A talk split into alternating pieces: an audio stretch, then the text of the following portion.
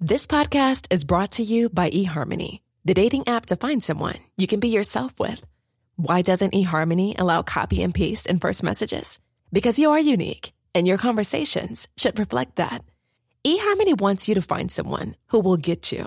How are you going to know who gets you? If people send you the same generic conversation starters, they message everyone else. Conversations that actually help you get to know each other. Imagine that. Get who gets you on eHarmony. Sign up today.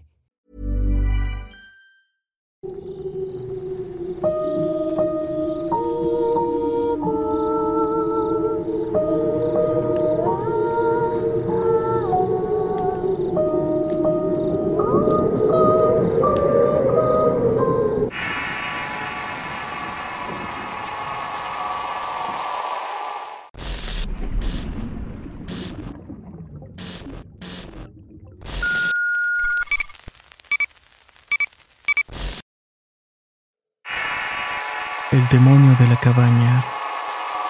Historia escrita y adaptada por Álvaro Ramos para relatos de horror. Conocí a Federico cuando ambos teníamos 18 años. Habíamos coincidido en uno de esos encuentros de arte en una playa alejada. En ese tiempo yo estaba muy interesado por la música y Fede se inclinaba más por escribir y por dirigir su propia película en algún futuro. Recuerdo que apenas nos habíamos presentado y me pidió algo muy extraño. Cuéntame una historia de terror, ya sea tuya o que tú hayas escuchado. Me dijo antes de que yo pudiera hacerle plática. Con el pasar de los años entendí un poco esa fascinación que tiene Fede para que le cuenten historias de terror. Comprendí que lo hace para poder analizar a la persona con la cual está hablando, pero también lo hace por curiosidad. Una noche de diciembre recibí una llamada de mi amigo. En la llamada me decía que había acabado de conocer a alguien y que le había contado la mejor historia de terror del año, y que tenía que ver con un hotel en un pueblo clavado en la sierra. El lugar existe y por lo visto barato no es. Me dijo con la intención de convencerme de ir a pasar unos días solo nosotros y mi novia. Yo acepté porque también tenía algo que decirle y un viaje de fin de semana podía ser el momento adecuado. Tener un amigo como Fede no es cosa sencilla. Tu personalidad oscura y hasta cierto punto obsesiva te complica mucho las cosas. Por ejemplo, para ese viaje me pidió vernos en la salida de la ciudad, justo en un anuncio bastante específico. Me cité una hora y aunque yo sabía que llegaría más tarde y estuve. La razón según él es que le gusta ver a las personas cuando están esperando.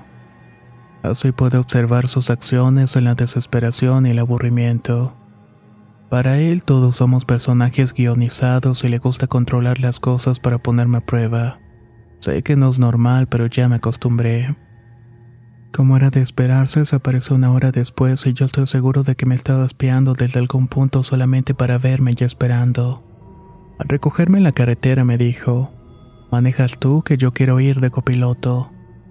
Él generalmente no me prestaba su coche y le gustaba mucho manejar y no suele confiar en los demás para eso. Pero esta vez era diferente. Algo estaba tramando y no me lo quería decir. Mientras avanzábamos por una angosta carretera, Federico no dejaba de hablar sobre el hotel. Había estado recolectando fotografías y testimonios de lo que él creía se trataba sobre un exorcismo. La persona que me lo contó dice que ellos rentaron la caballa más grande, la del fondo, y nadie pudo dormir una sola noche. Gritos, ruidos y un espejo rompiéndose los hicieron salir de ahí y largarse. La gente del hotel no la renta a menos de que sea un grupo importante de personas. Pero ¿quién te contó eso? ¿Por qué no me has querido decir su nombre? Es lo de menos, lo importante es que hay dos personas más que cuentan algo parecido. Una de esas personas investigó y dieron con la historia de una niña de 13 años que había sido exorcizada en esa cabaña. ¿Y qué es lo que esperas encontrar? pregunté. Se supone que hay una marca en una de las camas. Si la encuentro, voy a dormir allí. Esa puede ser la inspiración que necesito para el corto de terror que quiero hacer. Todo en la vida de Fede se trataba de eso, de recolectar experiencias extrañas para escribir sus guiones de terror. Guiones que nunca entregaba o guiones que terminaban guardados en su cajón. Federico perdió a su padre a la edad de 12 años. El señor adquirió una enfermedad grave y muy contagiosa por lo que los últimos meses de su padre los pasó alejado de todos y sin poder ver a su hijo. Eso le provocó un trauma a mi amigo y no recuerda nada de su padre. No recuerda momentos de su infancia y si no fuera por las fotografías en casa de su madre no recordaría su rostro. Su padre era un gran contador de historias y casi siempre les contaba historias de terror. No creía en eso, pero tenía un talento innato para contarlas. Era por eso que Fede se había obsesionado con el tema. Era su forma de acercarse a la memoria de su padre y rendirle tributo. Allá adelante hay un puente. Te detienes porque me voy a bajar tantito, me dijo de repente. Está oscura y estamos a mitad de la nada. No creo que debamos detenernos.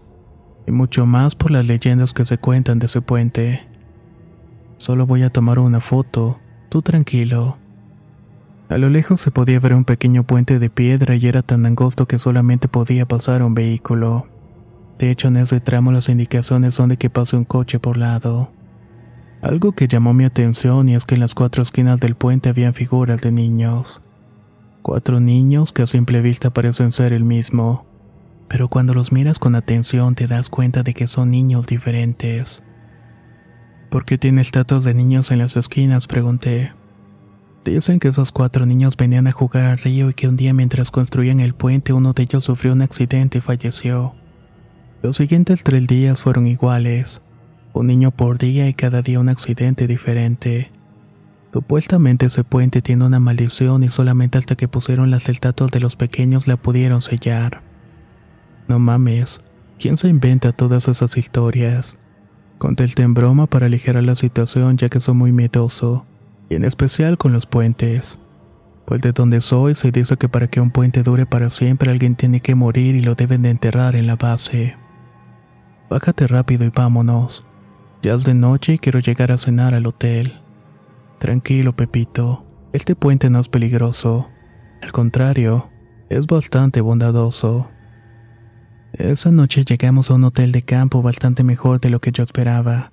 Cabañas independientes de distintos tamaños y una zona de camping. Había restaurantes, amplias áreas verdes, un aviario y un lago artificial donde tenían tortugas y peces. Era hasta cierto punto irónico que los pueblos cercanos fueran tan pobres que ni pavimentación tenían, y de repente existiera un lugar como ese en medio de tanta desigualdad. Al registrarnos en recepción nos dijeron que si bien habíamos reservado por internet la caballa superior iba a ser imposible, ya que estaba en mantenimiento, pero a cambio nos darían una de las cabañas más nuevas y espaciosas que quedaban. Por alguna razón a Fede no pareció importarle, era como si eso le hubiera quitado un peso de encima. Desde nuestra cabaña se podía ver la enorme cabaña que pareció olvidada, con las ventanas cerradas y ni un rastro que estuviera trabajando en ella. Parecía como si nos la hubiera negado de manera arbitraria. Dicen que era un grupo de una iglesia los que practicaron ahí el exorcismo, me dijo Fede mientras miraba hacia la cabaña. ¿Pero quién se lo hicieron? pues supuestamente era una niña, pero tengo un testigo que dice que en realidad eran dos. ¿Y qué acaso no es ilegal practicar exorcismos de niños? No mames, ¿qué va a ser ilegal? Hay un pueblo en Veracruz donde se hacen los exorcismos en la plaza, ahí frente a todos los curiosos. Lo que se quiere realmente es ayudar a la gente. Ok, pero bueno, ¿qué es lo que quieres hacer aquí? ¿Piensas grabar algo acaso? Ya te dije, Quiero encontrar la marca y dormir allí. Tú debes estar al pendiente por si necesito ayuda. Solamente en ti confío para esto. Esa noche cenamos y estuvimos platicando cosas sin importancia mientras lo hacíamos. Mi amigo no dejaba de repasar su lista de objetos con los que pensaba entrar allí. Entre ellos cargaba una ouija con la que supuestamente iba a hacer contacto con los espíritus encerrados en aquella cabaña. Había acompañado a Federico en otras expediciones antes, pero esta vez era diferente. Su mirada, la forma en que se quedaba pensando todo lo que iba a hacer, incluso ese incesante temblor en sus dedos. Me decía que algo estaba tramando y no era el mismo obsesionado con las cosas paranormales. Esta vez se podía notar que tenía miedo. Son las once y ya casi no hay nadie despierto. Me voy a acercar y trataré de meterme por una de las ventanas. Si ves que alguien se acerca, sube el volumen a la música para que yo pueda estar alerta. Y ves que pasa media hora y yo no he regresado por esto, me dijo mientras me entregaba una bolsa negra con algunos artículos en su interior. Entonces avisa la recepción, pero por ningún motivo entres tú. Hasta el día de hoy sigo pensando en por qué le hice caso. Tan fácil hubiera sido negarme a acompañarlo a sus viajes y evitarme todo el caos que me provocó. Pero no. Para mí la amistad era primero y míreme aquí, postrado en una silla de ruedas por culpa de Federico. Yo fumaba un cigarrillo mientras lo veía escabullirse en aquella cabaña. Él únicamente al mismo tiempo me aseguraba que nadie se diera cuenta. Mi plan era dejarlo que hiciera sus cosas y durmiera un rato. Rara vez pasaba algo real en aquellos viajes. Siempre volvíamos cansados y decepcionados por no haber encontrado lo que sea que fuera a buscar. Pasó la media hora y no lo vi salir. En teoría tenía que venir a recepción y anunciar que alguien se había metido, pero decidí darle unos minutos más. Le repito, lo conocía bien y sabía que era una de sus pruebas mentales. Pasaron 15 minutos más y mientras fumaba el último cigarrillo de aquella cajetilla escuché un fuerte golpe venir de aquella dirección. Al parecer no fue el único, pues vi la luz de otra cabaña encenderse y asomarse el inquilino. Ya se rompió la madre este güey, dije mientras me ponía los tenis para ver qué era lo que estaba pasando. Estaba casi por llegar cuando un hombre de nombre Evelio me interceptó. ¿A dónde va, joven? Buenas noches. Escuché un ruido en esa cabaña y voy a ver qué es. Regresa a su cabaña que yo me encargo. Si quiere lo acompaño. Está muy oscuro y no vaya a ser peligroso. ¿Peligroso para mí o para usted? Me dijo de una manera bastante seria. Al bajar la mirada noté que el hombre cargaba una pistola y una navaja en la cintura. Evidentemente no estaba jugando. Evelio, mira, no es un ladrón, es un amigo realmente. Venimos porque él es escritor de cine y quiere ver la cabaña por dentro para usarla como referencia para una de sus historias. No va a ser nada malo y solamente quiere inspiración. Según él, ahí sucedió un evento muy macabro hace años atrás. Si vienes con él, entonces dile que salga ya porque si yo entro no le va a gustar. Comencé a gritar el nombre de mi amigo para llamar su atención y le pedía que saliera pues había un velador conmigo. Y no quería que nos corriera medianoche de ese sitio. Pero por alguna razón no me respondía. Desde afuera podíamos escuchar ruidos y golpes provenientes del interior de la cabaña. No escuchaba la voz de Fede, pero me constaba que estaba ahí dentro. No sale y parece que está moviendo los muebles. Voy a entrar. Evelio se acercó a la puerta y cuando estuvo a punto de meter la llave, Federica abrió la puerta y lo jaló del brazo. Allí estaba yo parado viendo esa escena como sacada de una película. Comencé a escuchar gritos, pero no de Federico, sino más bien de Evelio, por lo que tuve que intervenir. Al entrar no podía ver nada en la oscuridad del lugar y el enorme espacio que y vacío provocaba una negrura casi espectral. La única parte medio iluminada era cerca de la ventana por la cual se había colado mi amigo.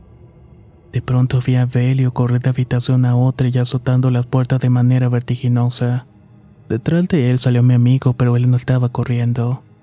Caminaba de manera lenta y mecánica con la mirada puesta en el piso de madera y encorvado de manera extraña. Fede, ¿qué pasó? Federico estaba parado frente a la habitación donde se había metido Belio. No hacía ni decía nada y solamente estaba parado con los brazos colgando y la cabeza agacha. De un segundo a otro empezó a golpear como loco la puerta. Era como si hubiera tenido una sobrecarga de energía y estuviera sacando todo a través de los puños. El estruendo era tal que los inquilinos de las demás cabañas comenzaron a acercarse a ver qué estaba pasando. No eran muchos, sino más bien cinco curiosos que querían saber qué ocurría o de qué manera podían ayudar. Estuve a punto de acercarme al furioso Federico cuando escuché a Velo susurrar desde la puerta. Ven acá, ese de ahí no es tu amigo. Volté a ver de nuevo a Federico y el cuerpo se me erizó. A simple vista era él, pero si lo miraba detenidamente podía notar que algo no estaba bien con mi amigo. Decidí hacer caso al trabajador y salí lentamente de la cabaña. Una vez afuera, el hombre nos dijo a mí y a los curiosos que volviéramos a encerrarnos a las habitaciones y que escucháramos lo que escucháramos no saliéramos para nada, que él iba a llamar a las autoridades para que se encargaran de esto, pero que no nos preocupáramos por él, que una vez que llegaran los encargados de todo él estaría perfecto y que seguramente era un pasón de drogas. Yo sabía que Federico no usaba sustancias, pero realmente me había asustado un poco por su actitud ahí dentro. Spring is my favorite time to start a new workout routine. With the weather warming up, it feels easier to get into the rhythm of things. Whether you have 20 minutes or an hour for a Pilates class or outdoor guided walk, Peloton has everything you need to help you get going. Get a head start on summer and try Peloton risk-free with Peloton Rentals at onepeloton.com slash bike slash rentals. When you're ready to pop the question, the last thing you want to do is second-guess the ring. At BlueNile.com, you can design a one-of-a-kind ring with the ease and convenience of shopping online. Choose your diamond and setting. When you find the one, you'll get it delivered right to your door. Go to Bluenile.com and use promo code LISTEN to get $50 off your purchase of $500 or more. That's code LISTEN at Bluenile.com for $50 off your purchase. Bluenile.com code LISTEN. ¿Qué tal te vendría una limpia de primavera? Sin duda, la llegada de una nueva estación es la oportunidad perfecta para traer mejor energía a tu vida. Incluyendo abundancia y dinero en efectivo por tus compras diarias gracias a iBota. Así es, y lo mejor es que no tendrás que recurrir a la brujería para traer riquezas. Solo descarga la aplicación de iBota totalmente gratis. Agrega tus ofertas y obtén dinero real que podrás transferir a tu cuenta bancaria, PayPal o tarjetas de regalo. Forma parte de la comunidad de 50 millones de usuarios que ya disfrutan de los beneficios de más de 2.700 marcas y gana hasta 256 dólares por año. Con iBota ya no tendrás que recurrir a un amarre de amor para conquistar a tu crush. Y con el dinero que ahorraste podrás invitarla a una cena elegante. O al fin comprar ese viaje con el que siempre soñaste. Y si eso no es suficiente para convencerte, en este momento, iBota está ofreciendo a nuestro público 5 dólares. Solo por probar iBota usando el código ROR cuando te registras. Solo tienes que ir al App Store o Google Play Store y descargar la aplicación iBota gratis.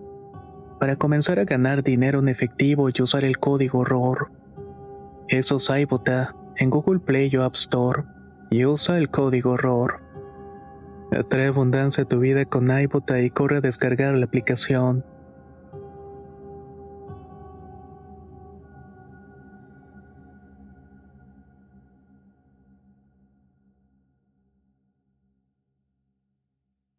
Por alguna razón él no salía de la cabaña y tenemos al menos 10 minutos afuera esperando que saliera.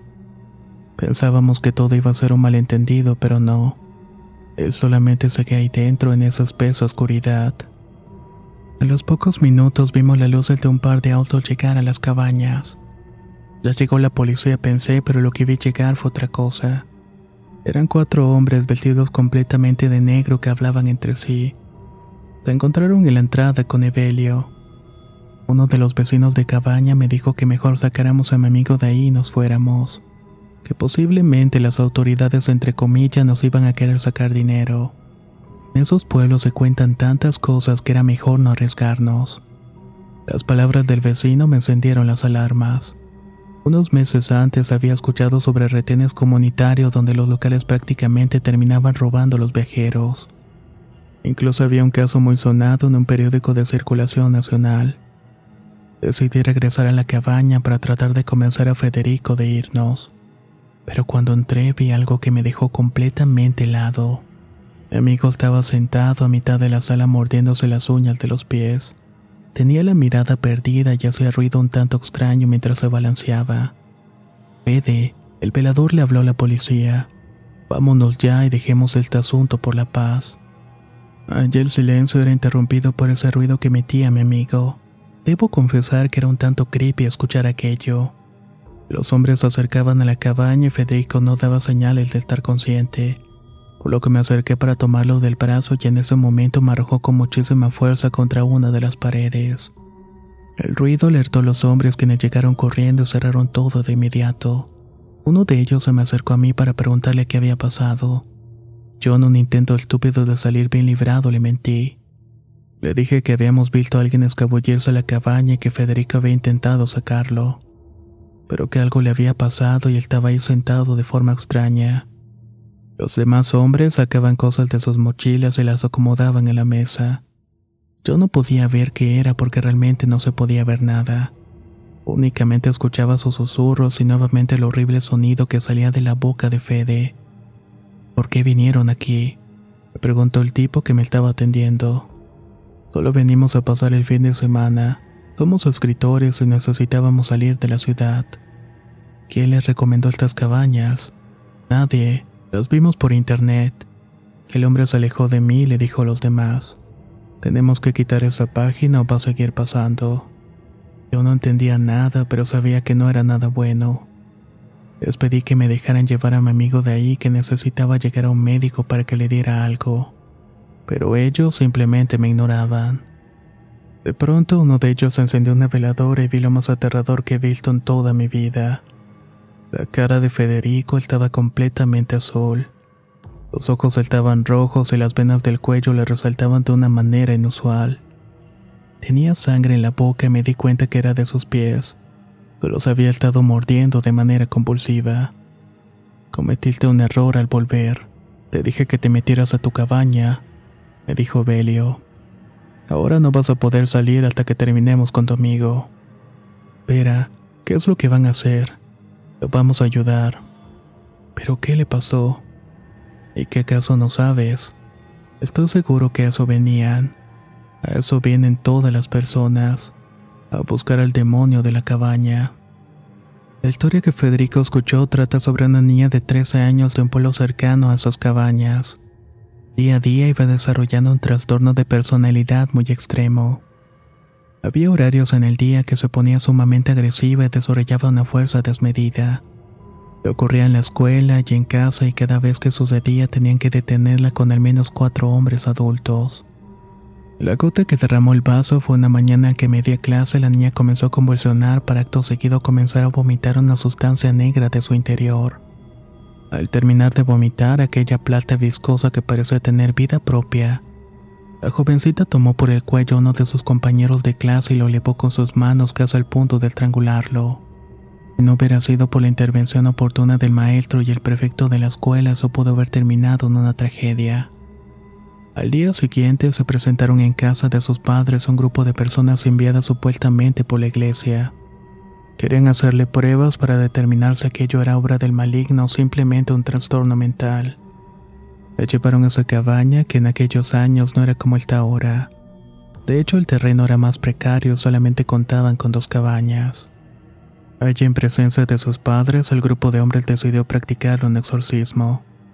La jornada duró varias horas entre gritos y demostraciones de eventos sobrenaturales. Y ahí ocurrió algo que nadie se imaginaba. Supuestamente del cuerpo de la niña salió la misma sustancia que había vomitado en la escuela, pero esta vez tomó forma. Frente a los ojos de los presentes, aquella sustancia se convertía en una especie de ser humanoide. Tenía brazos y piernas, pero con algo extraño en la espalda. No se le veía una cara definida y al contrario, solamente parecía ser una masa deforme de color oscuro y a pesar de eso, aquella cosa pudo hablar. Se dice que aquello le dijo que nada podrían hacer, que la niña era suya y que de acabar con su vida lo único que pasaría era que buscaría un nuevo huésped. En ese momento los hombres se presentaron ante aquello como sus siervos y lo que parecía ser un exorcismo se convirtió en una invocación. De la niña y de los padres no se supo nada más y con el tiempo que el rancho quedó en manos de un grupo de personas cercanas a la iglesia. Esta vez era real. El terreno se promociona como un lugar turístico administrado por una empresa particular. Pero detrás de todo está la diócesis de la zona supuestamente con la intención de proteger el sitio de evitar que aquello que esa noche fue traído a la vida vuelva a tomar un cuerpo y logre su cometido. Sobre cómo pudieron detenerlo y el por qué aquella cabaña sigue abierta al público a pesar de eso. Existen dos versiones. Una que implica la intervención directa de un sacerdote mandado por el Vaticano para santificar el lugar y encerrar aquel demonio en ese sitio. Y la otra dice que se hizo un trato en el cual cada cierto tiempo habría una ofrenda de sangre para mantener sellado aquella entidad. Cualquiera de las dos versiones suena igual de increíble, pero esa noche yo fui testigo de algo que nunca voy a olvidar. Los hombres rodearon a Federico y descubrieron sus ropas negras. Ahí mostraron lo que realmente eran, cuatro sacerdotes católicos con Biblia, rosarios y agua bendita en sus manos. Evelio fungía como una especie de ayudante para ellos. Tres de estos sacerdotes comenzaron haciendo una oración en voz alta mientras el más joven de ellos se acercaba a mi amigo. Con tan solo decir unas palabras el temperamento de mi amigo cambió drásticamente. Pasó de la tranquilidad y su estado casi catatónico a convertirse en un ser violento lleno de rabia. Abalanzó sobre uno de ellos con todas sus fuerzas, pero Belio lo detuvo con un fierro caliente y en ese momento los cuatro sacerdotes comenzaron a arrojar agua bendita sobre él. Esto lo estaba lastimando visiblemente, llegando a someterlo a base de dolor. Evelio se acercó para colocarle el ferro caliente en el cuello y en ese momento todo se puso aún peor. Los gritos de dolor de Federico eran aterradores. Afuera de la cabaña se podía ver el movimiento de las personas que salen asustadas de ahí con dirección a sus vehículos. Yo quería hacer lo mismo, pero estaba tan asustado que no podía ni siquiera moverme. El solo hecho de ver cómo mi amigo estaba sufriendo a manos de cinco desconocidos me hacía ser diminuto. Mientras tanto mi amigo se estremecía en el suelo y con una voz casi gutural salía de su boca gritando toda clase de maldiciones e injurias. Dos de los sacerdotes se acercaron e intentaron arcarlo con sus rosarios. Mi amigo tosía y se le dificultaba respirar. Su voz poco a poco se apagaba y su peculiar jadeo comenzaba a disminuir. En ese momento los ojos volvieron a ser los de siempre y su voz era normal. Vete de aquí, Pepe. Ellos te van a matar. Al escuchar las palabras, Evelo se levantó y trató de impedirme el paso. Pero yo ya tenía un pedazo de madera en mis manos y mi reacción fue arrojársela directamente a la cara. No sé si lo lastimé, pero no pude evitar que saliera corriendo de allí. Corrí despavorido hasta el coche y me di cuenta que ya no había nadie más. Únicamente el auto en el que llegaron los acólitos. Encendí el motor y salí de ahí lo más rápido posible. Mi intención no era escapar, sino pedir ayuda porque yo estaba seguro de que esos hombres iban a matar a mi amigo. Regresé por la misma carretera y mientras avanzaba me di cuenta que un auto me estaba siguiendo. No sé si era paranoia, pero aceleré lo más que pude con la intención de perderlo. En un momento alguien se me atravesó y tuve que dar un volantazo. Perdí el control y terminé saliendo de la carretera. Me encontraba en medio de la nada y en completa oscuridad y no me quería quedar allí. Así que decidí caminar y esperar a que alguien pasara y me recogiera. Caminé cerca de 10 minutos y de pronto vi el puente por el cual habíamos pasado de ida. Únicamente dos focos lo alumbraban y de hecho era el único tramo con luz en esa carretera. Decidí caminar hasta ahí y sentarme en uno de los pilares. Estuve esperando por varios minutos hasta que vi la luz de un auto acercarse. El puente era angosto, así que tenía que hacerle señas para que no me fueran a atropellar. Pero en el momento que me paré sentí que alguien me jalaba por la espalda y casi caía hacia atrás.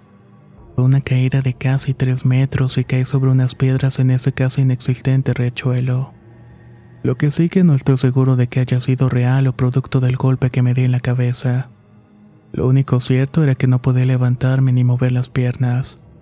Con la caída me hice polvo dos vértebras de la columna hoy en día sigo postrado en una silla de ruedas. Pero mientras estaba allí acostado pude ver cómo un vehículo se detuvo en el puente y dos hombres bajaron con linternas como buscando algo.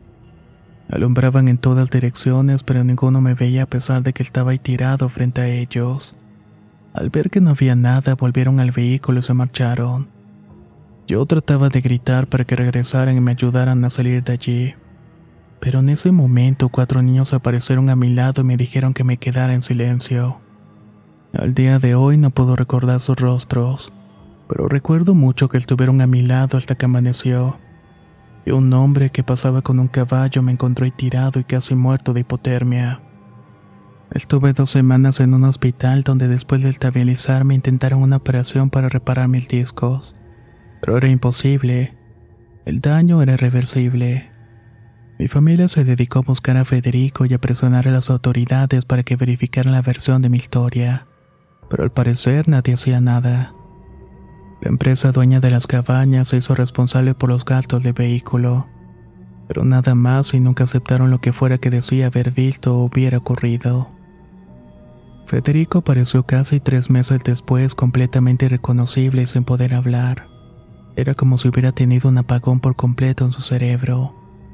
Su familia lo internó en un hospital psiquiátrico con la esperanza de que recuperara poco a poco su memoria y su voz. Pero fue inútil. Con el tiempo lo sacaron de ese lugar por el maltrato que le daban y ahora lo tienen en su casa bajo su cuidado. Yo no lo he visto en persona desde aquella noche. Únicamente sé lo que me cuentan los conocidos que tenemos en común. Pero dice que ahora es como un niño. Se le pasa dibujando en su habitación y se comunica con señas y gruñidos. Una vez alguien le preguntó por mí y su reacción fue comenzar a llorar.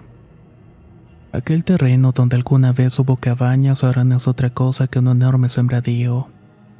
Los nuevos dueños son una empresa agrícola que compró el lugar y lo derribó por completo.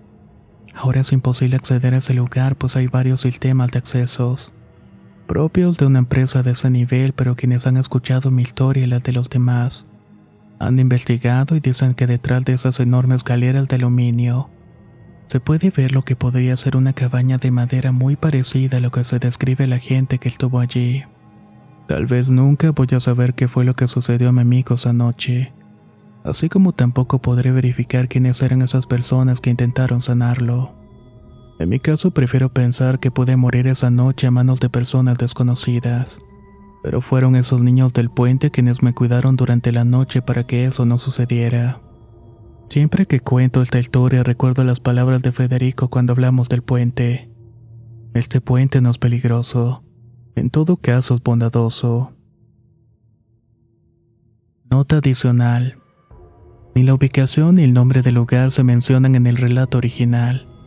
Esto por decisión del protagonista, pero sucedió en un lugar entre los estados de Zacatecas y Aguascalientes en México. Espero que la historia les haya parecido muy interesante. Si es así, no olvides dejar un comentario o un me gusta. Soy Antonio y nos escuchamos en el próximo relato.